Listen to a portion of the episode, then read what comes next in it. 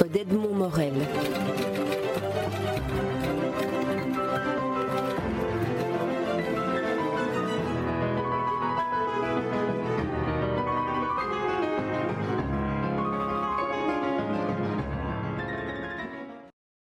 Philippe Reynard, c'est un, bonheur de, rencontrer le, personnage d'un récit de, fiction. Ce récit de fiction s'appelle L'homme aux lunettes blanches. Il est écrit par l'écrivain belge et nouvel académicien d'ailleurs, euh, Paul Aymon, et paru aux éditions La Muette au bord de l'eau. Alors, ma première question est quel effet cela fait-il pour un, pour un, homme en chair et en os euh, comme vous de devenir tout d'un coup un personnage en, lettres et en papier? Ben ça m'enfonce un peu plus dans ma schizophrénie. c'est terrible. Euh, en fait, je vis avec ce personnage de l'homme aux lunettes blanches depuis euh, d'une vingtaine d'années maintenant, euh, qui est effectivement un peu mon double télévisuel. Euh, et, tout à coup, de le voir prendre une sorte d'autonomie, euh, parce qu'on en parlera, je suppose, mais ce texte est très autonome par rapport à, moi-même. Donc, en fait, c'est un effet assez charmant. Ça, me fait beaucoup rire. C'était la première réaction, parce que le texte est très drôle par ailleurs. et puis, je l'ai lu et relu comme vous imaginez. Et euh, oui, ça a renforcé un petit peu le regard extérieur que je peux porter sur l'homme aux lunettes blanches, que je trouve particulièrement intéressant et sympathique comme type, mais qui n'est pas vraiment moi. D'une certaine manière, est-ce qu'on peut considérer que pour l'homme de télévision que vous êtes, c'était une sorte de protection, non seulement physiquement les lunettes blanches, euh, vous, vous, donne une, une, image qui est, qui est, différente de celle de, votre image intime Oui, oui, alors, enfin, c'est un, beau mot qu'un ami un jour m'a dit. Il m'a dit, en fait, tes lunettes font écran. Euh, alors pour un homme qui parle de cinéma à la télévision, euh, mais, c'est vrai en fait, psychologiquement, euh, c'est assez curieux cet objet, ces, fameuses lunettes blanches. À la fois c'est un signal, elles attirent le regard, et puis aussi elles cachent la personne qui est derrière. Enfin, je veux dire, l'homme aux lunettes blanches, c'est un personnage qui a ses opinions. euh, et puis voilà, il y a Philippe Reynard qui euh, cohabite dans la même enveloppe euh, terrestre que, l'homme aux lunettes blanches. Mais, mais oui, il y, avait, deux belles expressions. Il y avait donc cet ami qui m'a parlé de lunettes qui font écran. Et puis alors c'était très bien, euh, c'était Woody Allen. Imaginez un peu le, plaisir pour euh, quelqu'un comme moi. Un jour, je fais l'interview de Woody Allen euh, au Festival de Cannes. Et c'était à l'époque où il donnait encore très peu d'interviews, donc j'étais particulièrement fier d'avoir décroché ça. Et au milieu de, l'entretien, il s'arrête, il me dit Vous avez de chouettes lunettes. donc, j'étais assez déstabilisé venant de lui. je dis Mais vous aussi, bon. et il me dit Non, non, mais vous, euh, enfin, il disait en anglais, il disait, euh, there are glasses to be seen. C'est des lunettes pour être vues. et bon, et en plus, aujourd'hui, vous avez les lunettes qui sont au même format que celles qu'on connaît habituellement à Woody Allen, c'est-à-dire assez, assez conséquentes. Et vous, voyez, je suis très coquet, je suis la mode et les dernières tendances. Donc, pendant, pendant des années, euh, euh, les gens qui me conseillent au niveau des lunettes m'ont euh, demandé de porter des lunettes de plus en plus étroites, enfin des, petites lunettes, ce qui n'est pas vraiment agréable parce que ça réduit le champ de vision simplement. Mais enfin, c'était la, la, la grande tendance, petites lunettes rectangulaires.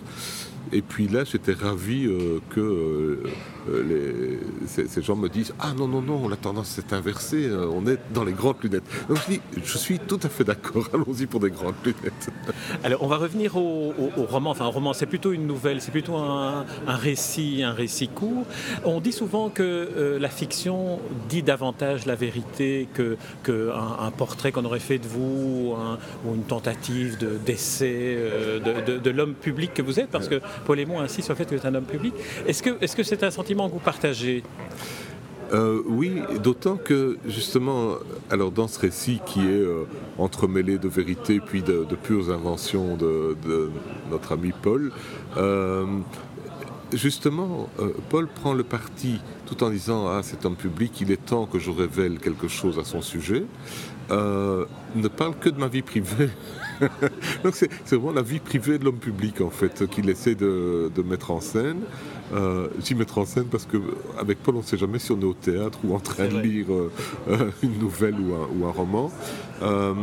et donc, oui, c'est assez troublant parce que ce qui m'a vraiment euh, touché, je dirais, quand, j'ai lu pour la première fois ce texte, c'est le nombre de détails euh, que j'ignorais même lui avoir euh, transmis ou révélé lors de nos discussions, qu'il a accumulé depuis des années. On, se connaît depuis des années, hein, donc c'est pas une rencontre récente, mais, mais j'étais.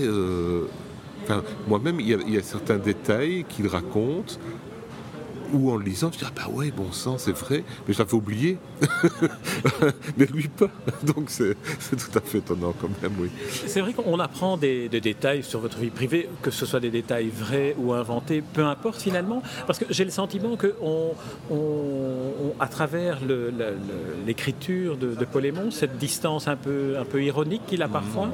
le fait que ce soit un narrateur qui dit je vais dévoiler le secret de l'origine des lunettes blanches, puisque c'est ça quand même le, le fil conducteur de, de, ce récit, on, se rend compte qu'il y a non seulement beaucoup d'empathie, amicale euh, envers vous, mais aussi une, curiosité très grande sur ce monde du, cinéma et de l'imaginaire.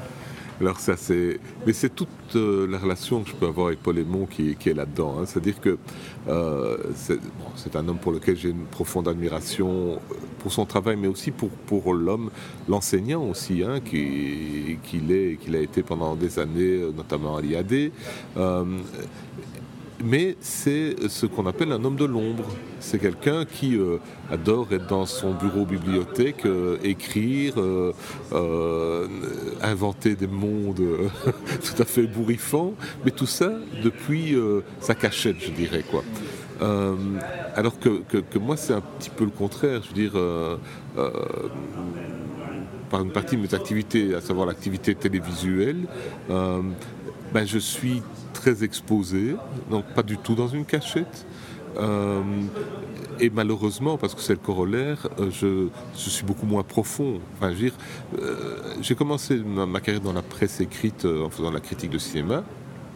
Quand euh, par les accidents de la vie, je suis arrivé à la télévision pour faire en principe le même métier. Je me suis aperçu de la pauvreté euh, du langage télévisuel, c'est-à-dire que là où dans un article critique sur un film, je faisais passer six ou sept idées fortes, enfin, faisais passer, j'essayais de les faire passer en tout cas, euh, j'ai dû apprendre en télévision à dire bon, je vais faire passer une idée et si j'ai un peu de temps, une deuxième peut-être, point.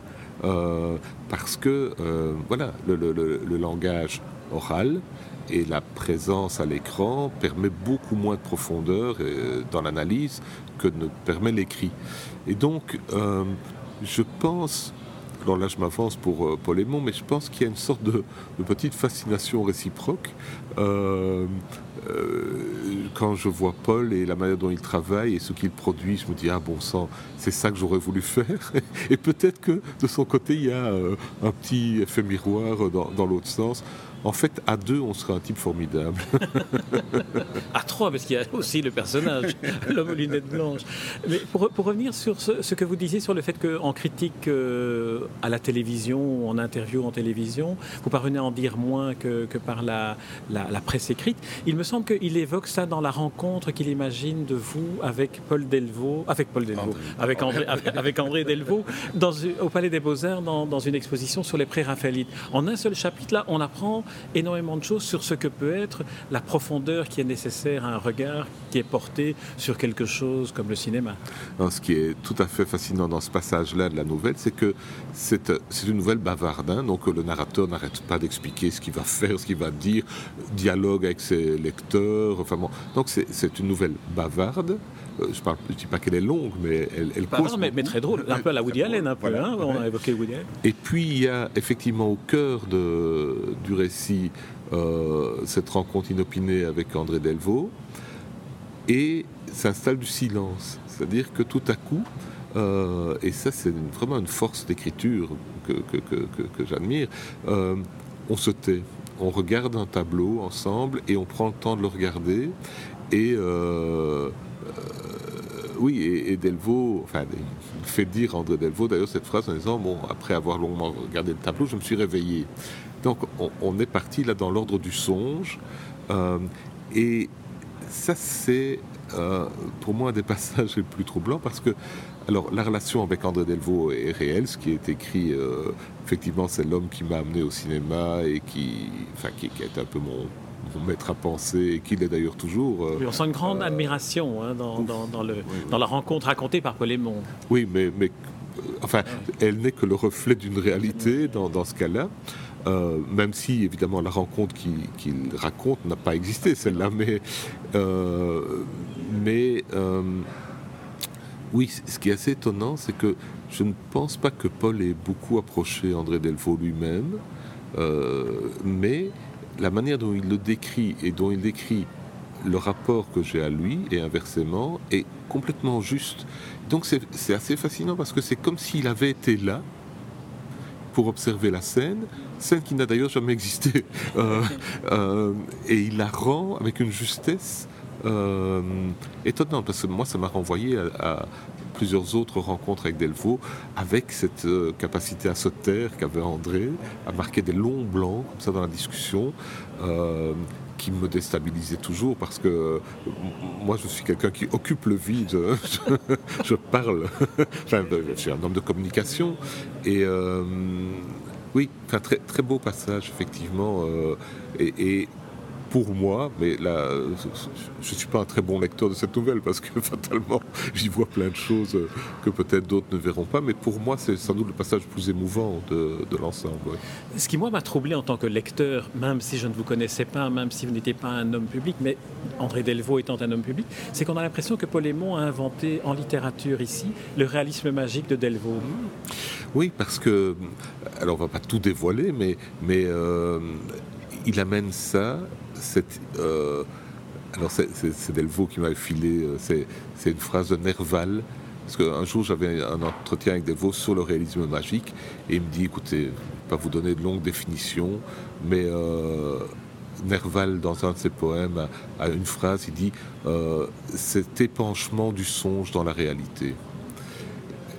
Et en fait, voilà, ça c'est ça, le réalisme magique, c'est l'épanchement du songe dans la réalité. Et Aymon amène euh, cette thématique d'une manière extrêmement subtile dans la nouvelle, parce que au démarrage, euh, il euh, imagine que je vais avec mon fils, ce que nous faisions effectivement assez souvent au cinéma, et que on discute. cinéma. Et, Sérieusement, là, hein. je ne sais pas quel âge avait le petit Mathieu. C'était une tradition dans la famille. On allait au cinéma et puis on allait manger une pizza après pour débattre du film qu'on venait de voir, parce que je, voulais bien l'emmener au cinéma, mais il fallait qu'il me donne son avis sur le film et qu'il argumente. Et ça, enfin, ça a toujours été un sport assez euh, euh, amusant entre, entre mon fils et moi-même. Euh, mais là, Paul imagine, parce que ça par contre, c'est pas arrivé, qu'on va voir les 12 mercenaires et les, 7 mercenaires, pardon. oui, le chiffre 7 est important. Les 7 mercenaires et les 7 samouraïs à la suite. Euh, et puis que du coup ça m'emmène à une réflexion sur Kurosawa, sur son dernier film, euh, justement sur les rêves, songes. Euh, et, bon, quand j'ai lu ça, je me dis, mais où est-ce qu'il nous emmène là? On n'est pas sur l'histoire de lunettes blanches, on est autre part. Et d'ailleurs, le narrateur dit, oui, je, sens que vous allez rouspéter, je vous ai pas, toujours pas dit de quoi on parle, mais c'était important que je vous parle de ça. Et effectivement, parce que du coup, il introduit la dimension onirique qui va revenir plus loin dans le récit euh, pour en donner la clé. donc, euh, euh, on est effectivement euh, alors c'est pas une invention, mais c'est un retour au réalisme magique euh, tel que Johan Dane euh, aurait adoré, je pense. mais non, c'est vrai. Paul Aymon, finalement, annonce dans cette évocation de, Kurosawa, enfin, dans, le fait qu'il vous ait mis dans la situation d'aller voir ce film avec votre fils de Kurosawa, il, construit tout pour nous amener par le bout du nez là où il veut. C'est, ah, il ne faut pas oublier qu'il a donné de, souvent des cours de cinéma sur l'analyse filmique et que c'est un excellent lecteur de scénario. Donc, euh, euh, ce récit qui a l'air euh, d'être le récit d'un narrateur un peu bavard qui part à gauche et à droite, en fait, est bourré de ce que les techniciens scénario appellent des pay-in et des pay-off. Donc il y a des choses où on se dit, mais ça fout là, enfin, c'est pas que ce soit inintéressant, mais enfin, on n'est pas dans le sujet. Et en fait, si, on est justement au cœur du sujet, mais on ne va le comprendre que plus tard euh, dans la lecture du. Donc c'est ce que j'aime hein, avec Paul, c'est que ce, récit, euh, comme beaucoup d'autres chez lui, hein, euh, a l'air euh, un peu picaresque, un peu bouffe. Hein, enfin, je dis bouffe dans le sens opéra bouffe, on, rigole un peu. et puis, tout à coup, on sent qu'on est pris dans une sorte de toile d'araignée souriante et sympathique, mais néanmoins tellement bien tissée qu'on peut plus bouger. On est pris dans sa fiction et, euh, alors là, on va jusqu'au bout, quoi. Oui, parce que c'est une, une, vraie fiction. C'est vraiment une, une histoire qui, qui, qui, nous entraîne comme lecteurs avec cette euh, suspension provisoire de la crédulité de la fiction pour répondre à Nerval avec, euh, avec le songe. Et, et, et c'est vrai qu'on est pris comme, une, comme un lecteur marionnette dans l'histoire de, de ce personnage. Oui, oui, enfin, Bon, encore une fois, je ne suis pas un bon lecteur de cette nouvelle parce que moi je suis très emballé, mais comme j'étais emballé par euh, les autres livres de, Paul, mais alors évidemment, euh, quelle fierté euh, que ce, récit amical soit aujourd'hui publié en tête d'un recueil de nouvelles et, donc qui donne son nom au recueil. C'est oui, enfin, c'est très touchant, mais voilà, c'est l'histoire qui continue aussi, parce qu'il y a la rencontre avec l'éditeur, qui lui-même, euh, dans sa quatrième de couverture, joue aussi un peu l'ironie en disant euh, Ah ben c'est intéressant parce que on pourra dire ce, livre vu à la télé, vraiment. Donc lui-même joue et l'éditeur, c'est la muette, c'est Bruno Washkup, euh, qui démarre sa quatrième de couverture en disant Nous sommes sincèrement navrés pour Paul Aymon d'utiliser un argument de vente aussi grossier que véridique. Avec ce livre, le lecteur en a vraiment pour son argent. Et il commence sa quatrième de couverture sur ce ton-là, qui est aussi un peu euh, détaché de, l'habitude du. Alors, j'aimerais qu'on revienne à la dimension de, de l'œuvre de Paul Aymon, qui est un homme, un écrivain de théâtre aussi, euh, en, utilisant la forme de la, du narrateur à la première personne. Est-ce que ça ne serait pas aussi une sorte de, monologue qui pourrait être, être mise, en place, puisque on a ce narrateur qui dit attendez, je vais vous révéler le secret de. C'est tout à fait clair. Euh, d'ailleurs, euh, le, livre va être présenté au, théâtre poème. Euh, bis, dit-on aujourd'hui. Hein poème 2. poème 2, pardon, pas, pas bis, 2.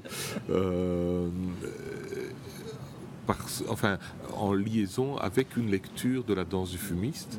Euh, parce que effectivement, qui est un autre texte de euh, Polémon. Qui est un autre texte de Polémon, parce qu'effectivement, euh, Jean, vous avez complètement raison.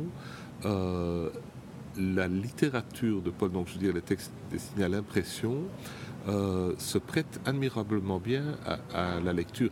Et je vais vous faire une confidence, ainsi qu'à vos auditeurs. lorsque Paul m'a offert ce texte, puisque c'était ça un petit peu le démarrage de l'aventure, il s'est arrangé pour ne pas être là le jour où, ce texte me parvenait. Et euh, c'est sa fille, Suzanne Aymon, qui est comédienne, euh, metteuse en scène aujourd'hui, qui m'en a fait la lecture. Et ça, c'était euh, complètement extraordinaire parce que non seulement il y avait ce texte avec toute l'émotion vous pouvez imaginer pour moi de, le recevoir, mais le recevoir de la bouche de la fille de Paul et, de Maya Polakova était quelque chose d'extrêmement euh, maintenant, je vais dire quelque chose d'un peu moins sympathique sans doute, mais je, je suis plus client des textes écrits de Paul que des mises en scène qui ont été faites de ses pièces de théâtre et ça, on en a déjà parlé avec lui, donc mm. il va, j'espère, pas s'évanouir en m'entendant dire une chose pareille. Euh, mais c'est parce que je pense que le théâtre de Paul Aymon, pour être mis en scène, mériterait des moyens mm. euh, fantasmagoriques. Enfin, je veux dire, c'est, les univers qui développent. Si vous prenez le, plénipotentiaire, euh, la visite du plénipotentiaire culturel euh, à la basilique de la colline. Je ne sais plus le titre exact du, roman. Je veux dire, on rêve qu'un Emir Kusturica ou, un Fellini, qui n'est plus là, mais euh, mettre ce, texte en scène. Mais il faut cette démesure-là. Et euh, voilà, ben, les, moyens théâtraux en Belgique étant ce qu'ils sont, j'ai pas à ce jour connu la même émotion euh, en, voyant une pièce euh, montée euh, de Paul Aymon que en lisant ses textes. Même en lisant les textes de ces pièces de théâtre d'ailleurs, on, se crée un monde tellement extraordinaire mentalement qu'il y a toujours une petite déception à mon sens. mais, mais en fait, ces pièces de théâtre devraient être portées au cinéma. Voilà ce qu'il y a. c'est aussi peut-être une des caractéristiques des grandes œuvres, des grands textes de théâtre, c'est que lorsqu'ils sont lus, ils donnent à ce metteur en scène qu'est le lecteur une dimension onirique, une dimension spectaculaire que, personne n'a les moyens de, développer en, en, réalité. Alors, Philippe Reinhardt, on va arrêter ici cette, euh, cette interview dont je, vous, dont je vous remercie en, rappelant le titre L'homme aux lunettes blanches et autres fictions, parce qu'il y a d'autres nouvelles de, de, dans ce, dans ce recueil, euh, qui est paru aux éditions La Muette, le bord de l'eau, et qui est revêtu d'une de ces magnifiques œuvres de Maya Polakova, des, personnages découpés. On y reconnaît un, un, homme aux, aux, lunettes blanches découpé dans une des feuilles du journal Le Soir, comme le fait Maya Polakova, avec le talent qu'on lui Merci Philippe Reinhardt. Merci à vous.